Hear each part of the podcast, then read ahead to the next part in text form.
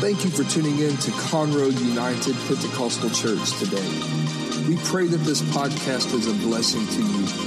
If there is ever anything we can do for you, please email admin at conroeupc.org.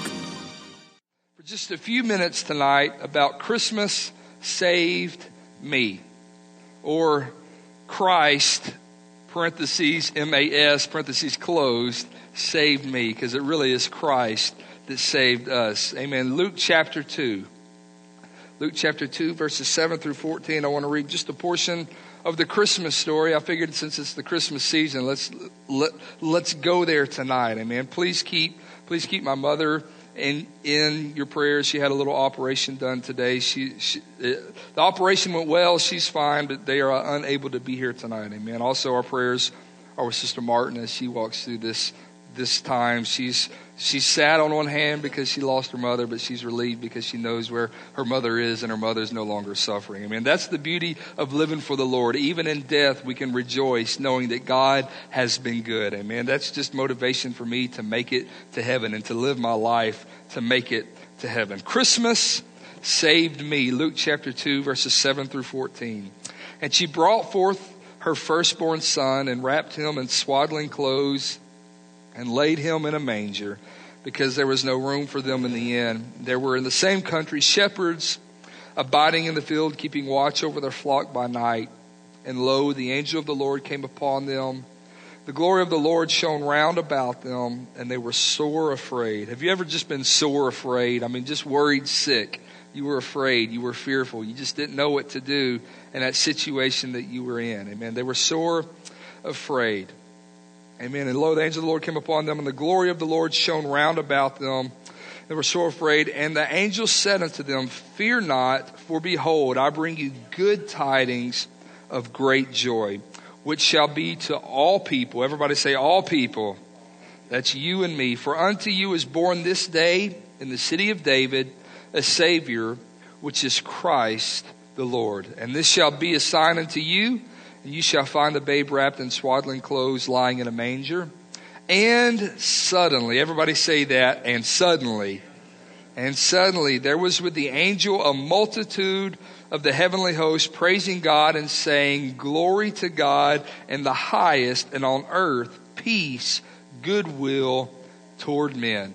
Amen. I'm so thankful that a little over 2,000 years ago, peace came to this earth and goodwill came to this earth. And I'm so thankful that the Lord came to this earth and robed himself in flesh and lived on this earth for 33 years and died for our sins. And now he's gone to prepare a place for you and I to dwell with him for eternity one day. And I cannot wait for that day. But just like 2,000 years ago, the world was in an uproar. The world was really really, I don't want to get too ahead of myself because some of this, I could, I, I, I could get a couple weeks ahead and I can talk about my Christmas message for the 13th night. So I don't want to do that, but I might give you a little sneak peek of that. But, but, but the religious world at that time, there was a lot of confusion. There was a lot of chaos, um, um, in the Roman Empire, in the church, um, in, in uh, just throughout the whole Jewish people and the Romans, the Gentiles. It was just a crazy time. It was a crazy time. And the Lord came at the perfect time.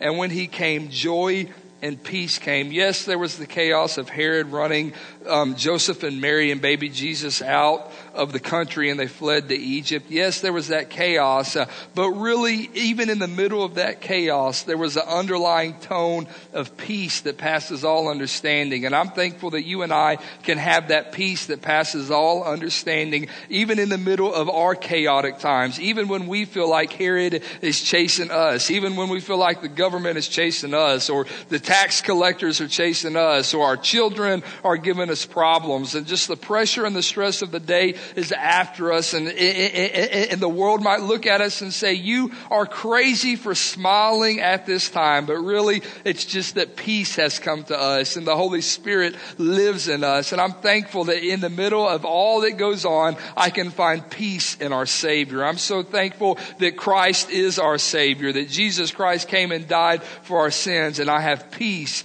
because of him. Amen.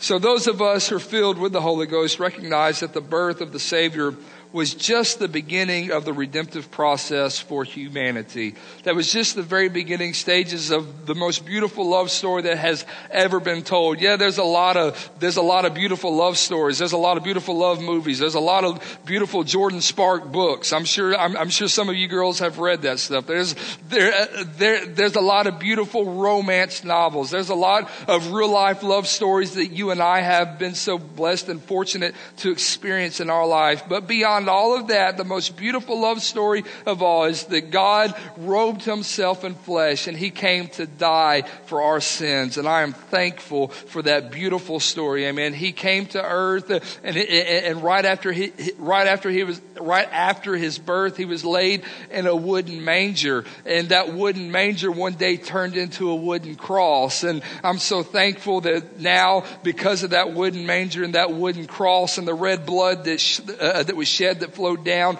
that wooden cross, you and I are free today. You see, Jesus didn't come into the world so that we can have a nice story to read every December. It's a nice story. We all love to read Luke chapter 2. We all love the warm, fuzzy feelings of the Christmas service. We all love the great feelings and the inspiration and the smiles and the hugs and the laughter and even the tears of joy and thankfulness that come at this season. But that's really not what it's all about. He didn't robe himself in flesh to give us warm, fuzzy feelings, but rather Jesus came to this earth to save sinners. The only reason why he was born of a virgin and laid in a wooden manger is so that one day sinners like you and I could be saved. The only, uh, uh, the only reason why he did that is for your and my sins to be washed away forever and so that we can live with him for eternity. Amen. Luke chapter 2 says, and suddenly there was with the angel a multitude of heavenly hosts and suddenly there was with the angel a multitude of heavenly hosts. And suddenly, and suddenly. Acts chapter 2 also talks about a suddenly moment. Acts chapter 2 says, And suddenly there came a sound from heaven as of a rushing mighty wind. This is Acts chapter 2, verse 2. And it filled all the house where they were sitting, and there appeared unto them cloven tongues like as of fire. And it set upon each of them, and they were all filled with the Holy Ghost and began to speak with other tongues as the Spirit of God gave them utterance. There's two and suddenly moments that we've just read about in scripture and really it didn't happen very far apart. It was just about 33 to 35 years apart is all that this happened apart. Now that's, now while I understand that is a good while, but when you look back over the history of time, 33 years is not a very, very long time. Amen. And so it was just a short time frame that these two and suddenlies happened. But I think the most, I, I, I think the most significant point for us to recognize and look at tonight and think about and ponder and not just think and ponder, but move past that and act upon that is what happened around these two and suddenly moments.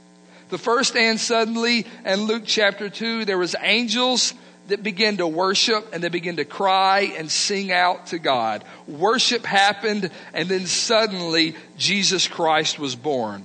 Fast forward to Acts chapter 2, just Several years later, Acts chapter 2, there was 120 people gathered together in the upper room worshiping.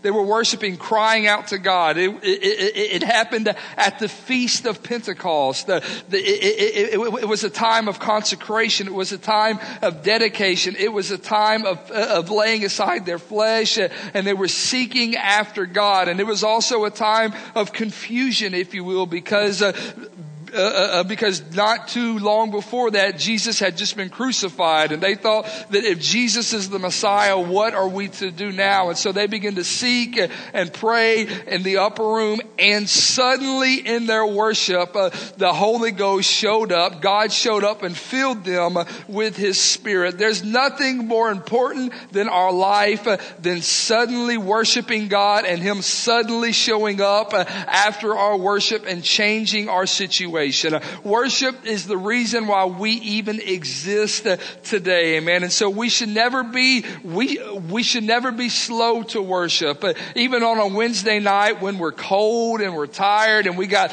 a lot on our plate. We've got a lot we're thinking about right now. We're going through our, our mental checklist. Have we bought Susie and John a gift yet? Or what are we going to buy them because they're picky and we really don't want to buy them anything because everything we buy them, we never see them wear that sweater that we bought them last year. They still hadn't worn it. Those shoes that we bought him, he didn't wear those. I don't want to buy him that. That's what's going through our mind at this season. But if we can push past all of that uh, in the beginning of December on a Wednesday night and just tell him uh, how much we love him, uh, I think it would be amazing how much our situations would change, how suddenly our situation would change when we would quit looking on this realm and begin to focus our eyes on his realm. Amen. If it it happened in Luke 2, if he suddenly showed up uh, after worship and if he suddenly filled their hearts uh, with his spirit after worship uh, in Acts 2, I just believe that he can suddenly show up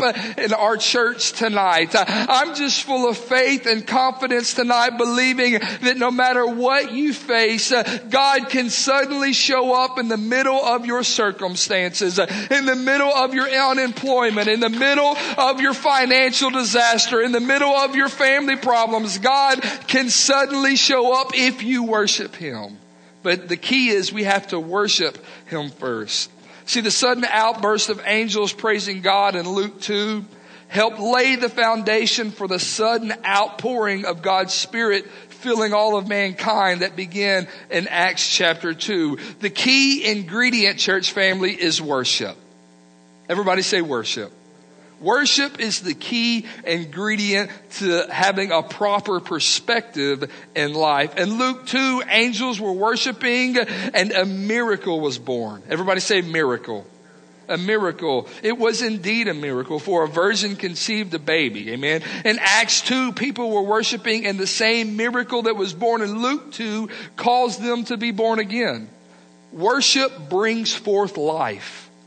Worship brings forth life. A, a, worshiping church is a life-giving church. A worshiping church is a church where there was new life and there was vibrancy and it doesn't feel like people are depressed and people just come to church because they have to check something off of the list. Just uh, they come to church so they won't get that text uh, or that phone call from the pastor or or so and so that sits across the pew from them. Amen. But when we come to church with a proper perspective of this is worship worship. And this is not something I do, but this is something of who I am. I am a worshiper. I am a person who gives everything I have to God in spite of what it may look like. In Acts chapter 2, it was a dark time. Yes, uh, yes, yes, they were having a good time in the upper room. Yes, they were having church and it's always a good time to have church. Uh, but really, if you read the scripture, there was a lot of doubt. There was a lot of confusion because Jesus uh, had just gone up to heaven and they didn't didn't know what was going to happen. The, the, uh, uh, uh, um, the Savior, the Christ, the, the King of Kings who they had followed for, for three and a half years had just abandoned them. They had watched him be murdered and hung on a tree. And so there was a lot of doubt that was creeping into the church. There was a lot of doubt that was creeping into the church, but yet they worshiped. And when they worshiped, they turned their whole world upside down. Worship was the key ingredient. Everybody say worship. So clearly worship brings forth life. If 120 people worshiping in the upper room turned into 2,000 and 4,000 and 8,000 and 12,000 into all the hundreds of thousands and millions of people today who are filled with the gift of the Holy Ghost, uh, that means that just 120 people worshiping brought forth uh, all of that life. Their worship prompted God to move and He is still moving today. Uh, I just wonder what would happen if we were worship God tonight, what would happen in our future? If we worship God tonight, uh, what He would do in our life. Uh, if we worship God tonight, how He would turn our circumstance around for the better. And I know it's a sleepy Wednesday, but I just still think that we can worship. Amen. Amen. I never want, I never want my current state to dictate how I worship. I never want my current state of affairs to dictate what my worship is. Because my worship is not predicated on what I'm going through. That's not why I worship. My worship is predicated on who God is. And He is my Savior and He is my Redeemer.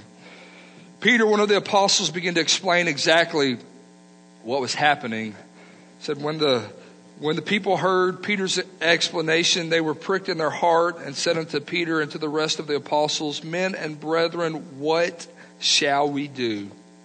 And Peter said unto them, Repent and be baptized, every one of you, in the name of Jesus Christ for the remission of your sins. Everybody say sins. The Lord doesn't want us to live with sin. Amen. He wants us to go and sin no more. And ye shall receive the gift of the Holy Ghost, for the promise is unto you and to your children. Everybody say, my children. I got three toddlers and they need the Lord. Praise the Lord. Amen. I don't, I, I don't, I don't even, I'm, I'm praying already for their teenage years. Y'all pray for me. If y'all don't have anything to pray for, pray for me and my herd. Amen. Amen. So for the promise is unto you and to your children and to all that are afar off, even as many as the Lord our God shall call. And with many other words did he testify and exhort, saying, Save yourselves from this untoward generation. It seems like today we're living in an untoward generation. We're living in a crazy, crazy time. Even today, our nation is rocked by by just a horrible act of violence that happened in San Bernardino, California.